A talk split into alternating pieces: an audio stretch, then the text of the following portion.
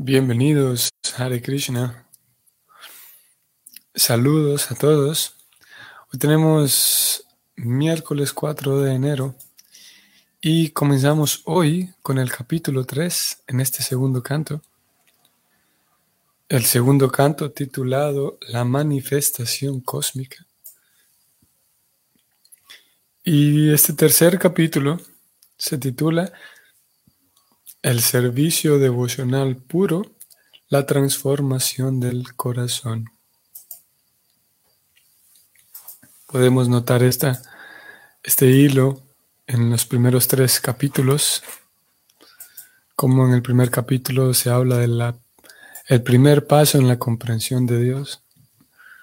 Eh, recordemos que aquí leímos acerca del, del una introducción, podemos decir, al panteísmo o el panteísmo como, introducción al servicio devocional, comprendiendo que cada una de las cosas naturales, cada una de las manifestaciones de la naturaleza son en realidad diferentes partes del cuerpo de Dios.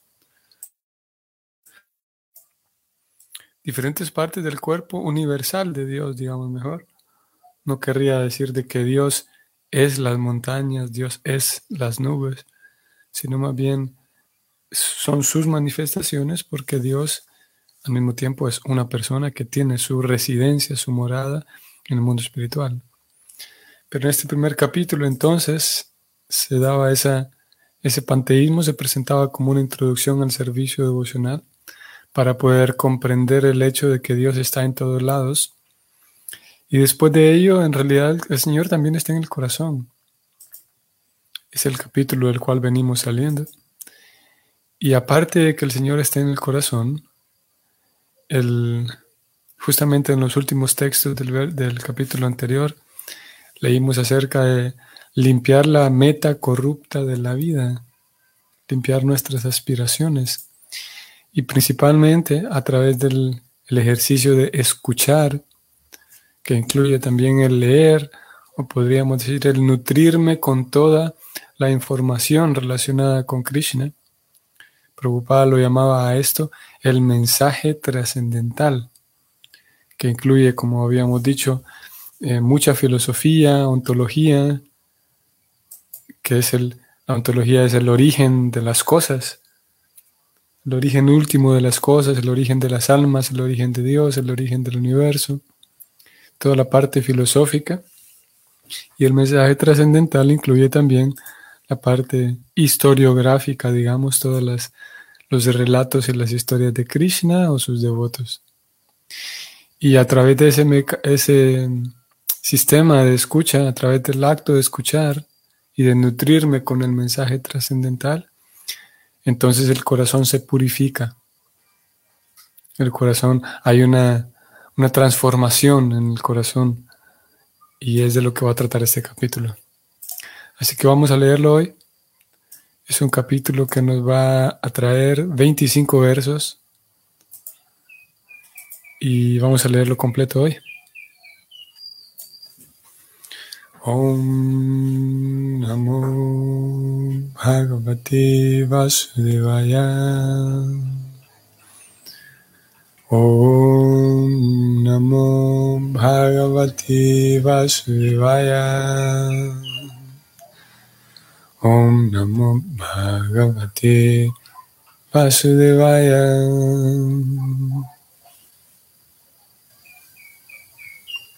Texto 1 Sri Sukadeva Goswami dijo Maharaj Pariksit, conforme me has preguntado acerca del deber del hombre inteligente que se halla en el umbral de la muerte, así te he respondido.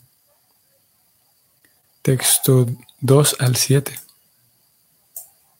Aquel que desee absorberse en la refulgencia Brahman Yoti impersonal, debe adorar al amo de los Vedas, entre paréntesis, el señor Brahma o Brihaspati, el erudito sacerdote. Aquel que desee tener una vida sexual poderosa debe adorar al Rey del Cielo, Indra. Y aquel que desee tener una buena descendencia debe adorar a los grandes progenitores, conocidos como los Prayapatis. Aquel que desee tener buena fortuna debe adorar a Durga Devi. La superintendente del mundo material. Aquel que desee ser muy poderoso debe adorar al fuego, y aquel que ambicione únicamente tener dinero debe adorar a los vasus. Si uno desea ser un gran héroe, debe adorar las encarnaciones Rudra del Señor Shiva. Aquel que desee tener una gran provisión de granos debe adorar a Aditi. Aquel que desee llegar a los planetas celestiales debe adorar a los hijos de Aditi. Aquel que desee tener un reino en el mundo debe adorar a Visvadeva. Y aquel que quiera ser popular entre la gente del pueblo debe adorar al semidios Sadhya. Aquel que desee tener una vida larga debe adorar a los semidioses conocidos como los Aswini Kumaras. Y una persona que desee tener un cuerpo de constitución fuerte debe adorar a la tierra.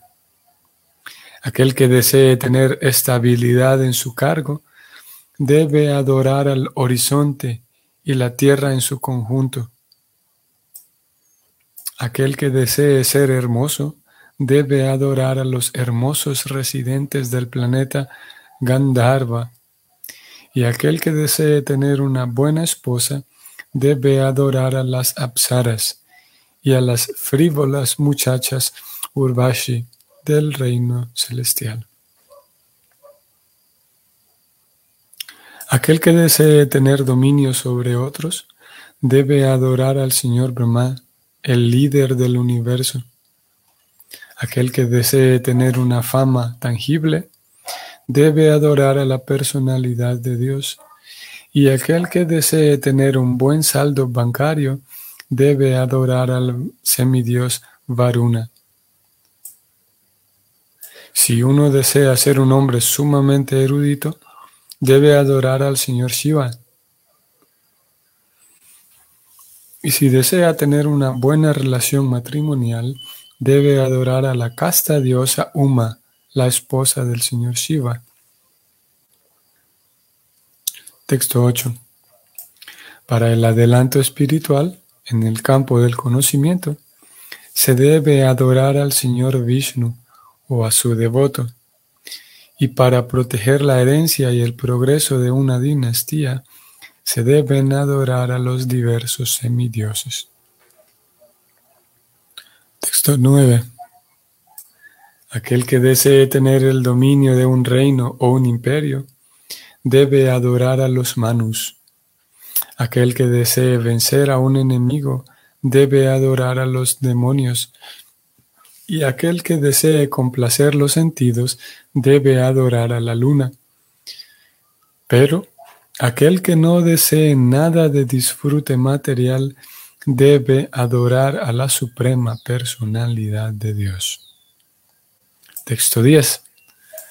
Una persona que tenga una inteligencia más amplia, ya sea que esté llena de todos los deseos materiales o que no tenga ningún deseo material, o que desee la liberación, debe adorar por todos los medios al Todo Supremo, la personalidad de Dios.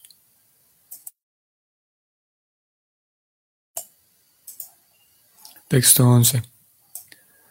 Todas las diferentes clases de adoradores de los múltiples semidioses pueden obtener la bendición más perfecta de todas, que consiste en sentir una atracción resueltamente fija y espontánea por la suprema personalidad de Dios, solo si se relacionan con el devoto puro del Señor. Texto 12. El conocimiento trascendental que está relacionado con el Señor Supremo Hari es conocimiento que da como resultado la completa suspensión de las olas y remolinos de las modalidades materiales. Ese conocimiento satisface al yo, debido a que está libre del apego material, y como es trascendental, lo aprueban las grandes autoridades. ¿Quién no habría de sentirse atraído? Texto 13. Shaunaka dijo, el hijo de Vyasadeva, Srila Shukadeva Goswami, era un sabio sumamente erudito y capaz de describir las cosas de una manera poética. ¿Qué más le preguntó Maharaj Pariksit después de oír todo lo que dijo? 14. Oh erudito Sutta Goswami, por favor, sigue explicándonos esos temas porque todos estamos ansiosos de oír. Además, los temas que dan como resultado que se discuta acerca del señor Hari, sin duda que deben discutirse en la asamblea de devotos.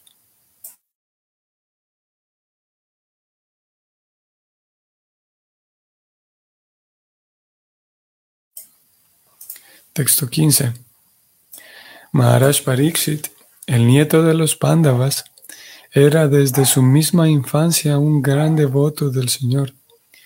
Incluso mientras jugaba con muñecos, solía adorar al Señor Krishna imitando la adoración de la deidad de la familia. Texto 16. Shukadeva Goswami, el hijo de Vyasadeva, también estaba lleno de conocimiento trascendental y era un gran devoto del Señor Sri Krishna, el hijo de Vasudeva. Así que debe de haber habido una discusión acerca del Señor Sri Krishna, a quien los grandes filósofos glorifican en compañía de grandes devotos. 17.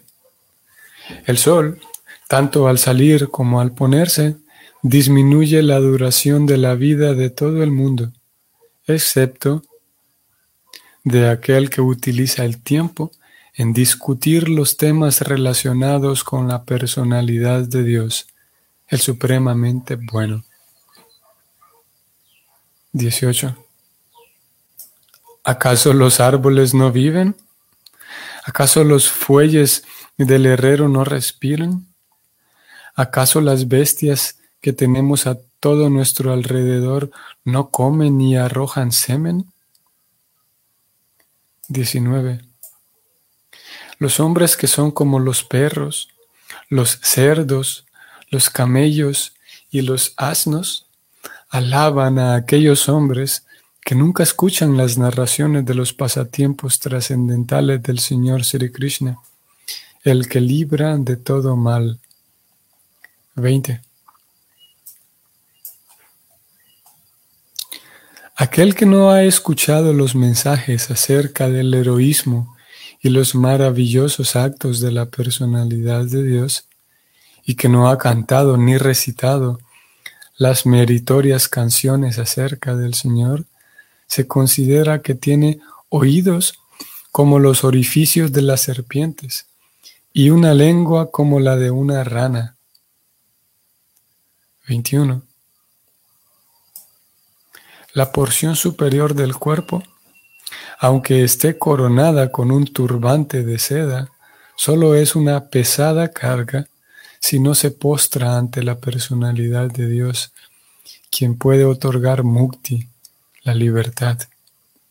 Y las manos, aunque estén adornadas con brillantes brazaletes, son como las de un muerto, si no se ocupan en el servicio de la personalidad de Dios. 22.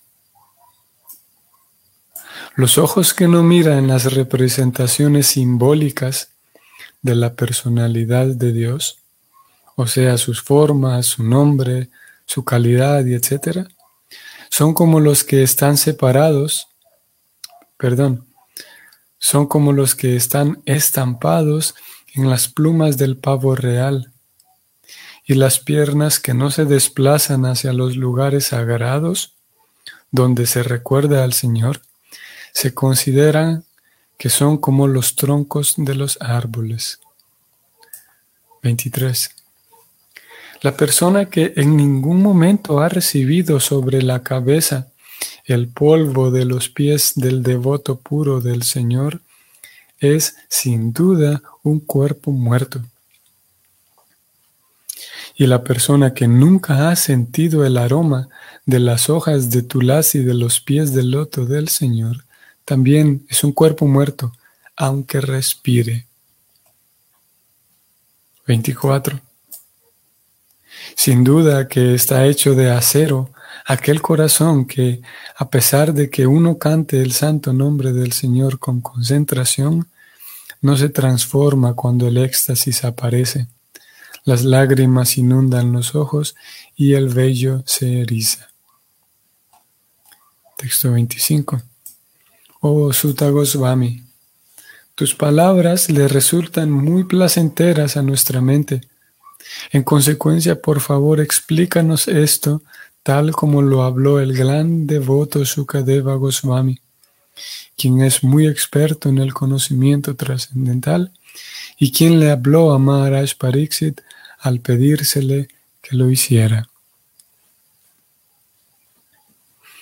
Aquí termina este capítulo. Así que vamos a encontrar en este capítulo eh, temas muy interesantes. Y si ustedes lo notaron en la primera sección, encontramos hasta el verso 12. Encontramos, en realidad aquí tenemos dos, niveles de, de, conversación. Aparecen aquí en este capítulo eh, cuatro protagonistas. Hasta el verso 12 encontramos a todavía a Shukadeva Goswami conversando con Pariksit. Y Sukadeva Goswami viene recomendando entonces desde el texto 1, él viene y dice, bueno, Pariksit, ya te respondí lo que me preguntaste, ya, ya te he respondido. Es el, texto 1 a forma de, vínculo con el, texto, con el capítulo anterior, ese verso sirve de enlace.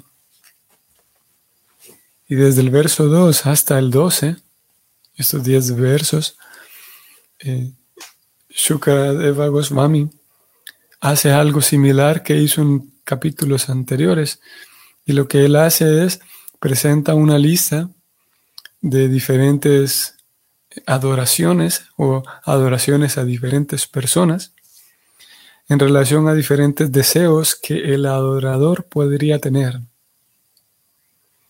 Y la razón por la cual presenta esta lista es para, así como lo hizo con el yoga hace unos, capítulos atrás, que él describió toda una práctica de yoga muy puntual y una práctica muy detallada que, existe, que es una práctica autorizada en las páginas de los Vedas, y describe todo eso para finalmente decir, bueno, pero el servicio devocional es más simple y es más potente.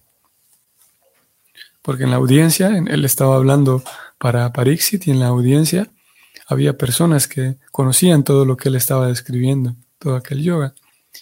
Y aquí similarmente, él describe una lista de diferentes personas a quien un, eh, un, devoto o diferentes deidades, digamos, a quien una persona podría adorar si está persiguiendo diferentes resultados. Y hace eso únicamente para terminar diciendo en el verso 10, vamos a ver si fue en el 10,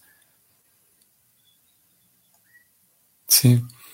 Para terminar diciendo en el verso 10 que, bueno, una persona que tenga una inteligencia todavía más amplia no va a perder el tiempo adorando a diferentes semidioses, diferentes deidades. Una persona realmente inteligente lo que va a hacer es que, en cualquier caso, adorar al Señor Supremo. Por todos los medios, adorar a la personalidad de Dios. Y es un verso bastante conocido y bastante citado. Akama Sarvakamuva Moksakama Udaradi Tivrena Bhakti Yogena Yayeta Purusham Param. Una, voy a leerlo. Una persona que tenga una inteligencia más amplia, ya sea que esté llena de todos los deseos materiales, y él ya presentó una lista de diferentes deseos que alguien podría tener, o puede ser que esa persona no, tenga ningún deseo material. O puede ser que desee la liberación. En cualquier caso, debe adorar por todos los medios al Todo Supremo, la personalidad de Dios. Eso es lo que él recomienda a forma de conclusión. Prabhupada da una explicación aquí muy interesante en relación a, a los deseos, la ausencia de deseos y el deseo de liberarse. Así que antes de que saquemos papel y lápiz para anotar todo esto que aquí se recomendó, quien desea tener buena fortuna, adore a tal semidios. Quien desea tener eh, una buena descendencia, adore a tal semidios. Antes de memorizar toda esta lista y ponernos a adorar diferentes semidioses, no es eso definitivamente lo que quiere el Bhagavatam, sino que si prestamos atención, Vamos a toparnos con este verso 10 y este verso 10 nos dice, hey, un momento, no sirve de nada o no es tan útil. Sí sirve de algo, de hecho sí sirve, pero no es tan inteligente adorar a todos esos semidioses. Lo más inteligente, incluso aunque usted tenga esos mismos deseos, lo mejor es servir al Señor Supremo, a la personalidad de Dios, porque Él es el Supremo, porque Él es el jefe de todos. Entonces encontramos esa primera sección hasta el verso 12. Y del 13, del verso 13 en adelante, aproximadamente otros, otros, mm, la mitad del capítulo prácticamente, eh, es interrumpido aquí el flujo que se trae. Shukadeva Goswami que viene, trae la palabra, es interrumpido Shukadeva Goswami y en realidad aquí te, pasamos a otro nivel de conversación, con una, retrocedemos hasta la, conversa, a la conversación que está ocurriendo entre Sutta Goswami y los sabios de Naimisaranja. Porque en realidad Sutta Goswami es quien está relatando lo que una vez Shukadeva Goswami habló con, con Pariksit bueno, quienes no estén en relación, quienes no estén familiarizados con estos nombres, puede ser un puede ser un asunto enredado, ¿no? Porque, por el asunto de los nombres. Pero Parixit, que está a punto de morir en el río, al, lado del río, meditando, se encuentra con Shukadeva Goswami, y Shukadeva Goswami habla para Parixit. Aquí encontramos al principio del capítulo encontramos a Shukadeva Goswami hablando para Pariksit. Pariksit el rey, que está, que es el bisnieto de los Pandavas, o el nieto de los Pandavas, está a punto de morir. Shukadeva Goswami le responde sus, le resuelve sus dudas. Pero sucede que esa conversación entre Shukadeva Goswami y el rey Pariksit está siendo en realidad narrada por alguien más. Y esa persona que que está narrando la historia de Shukadeva Goswami, esa persona es otro Goswami. Y este Goswami se llama Sutta Goswami. Y Sutta Goswami está narrando esa historia para una asamblea de sabios que se reunieron para realizar una ceremonia y le pidieron a Sutta que narre todo esto. Entonces, después de, haber dicho esto, después de que, de que el rey Pariksit escuchó todo esto, que hay que hay diferentes semidioses de quienes se adora, pero lo mejor es adorar al Señor Supremo. Entonces a Sutta Goswami que está narrando esta historia, alguien lo interrumpe. Y este alguien le dice, Sutta Goswami, por favor, háblanos más. Seguramente estos dos personajes, estas dos personas, el rey Pariksit y Shukadeva Goswami, seguramente hablaron de Krishna, porque los dos son grandes devotos, grandes Vaishnavas. Si hablaron más de Krishna, por favor háblanos de ello. Cuéntanos.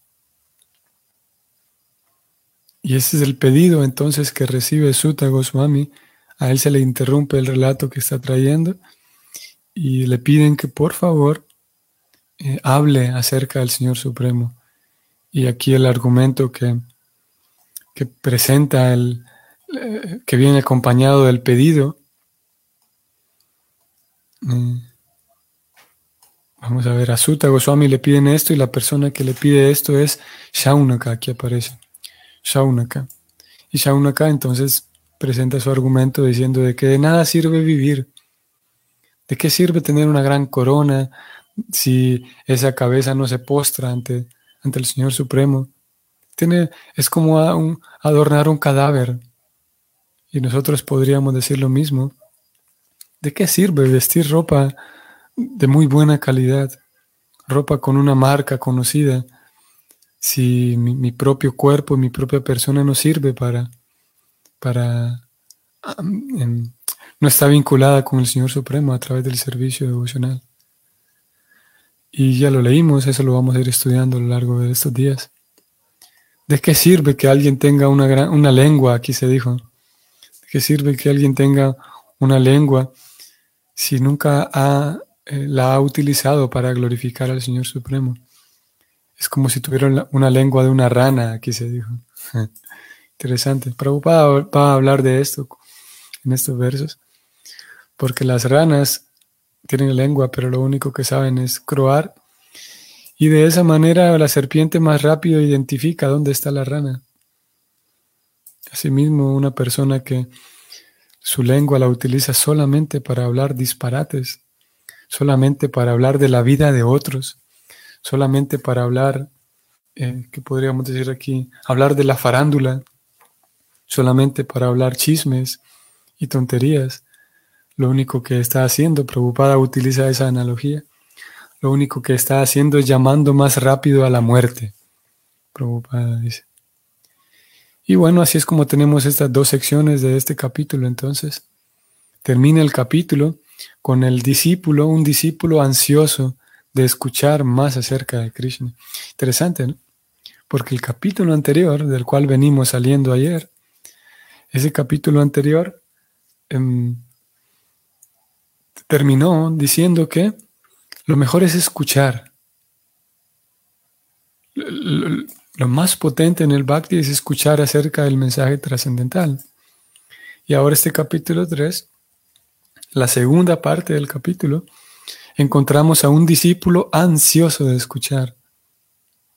Encontramos un discípulo que le pide a su maestro, un discípulo llamado Shaunaka, que le pide a su maestro mm, mm, Sutta Goswami.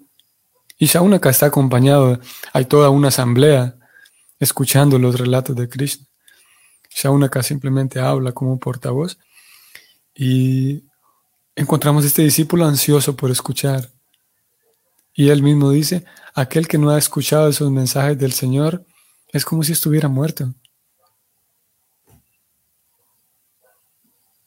Así que eso es lo que nos espera para estos próximos días, este próximo mes, podemos decir. La transformación del corazón buscando nosotros mismos la transformación de nuestro propio corazón a través de la escucha de este glorioso Srimad Bhagavatam. Ok. Queridos amigos, que tengan un buen día hoy y nos vemos mañana. Hare Krishna.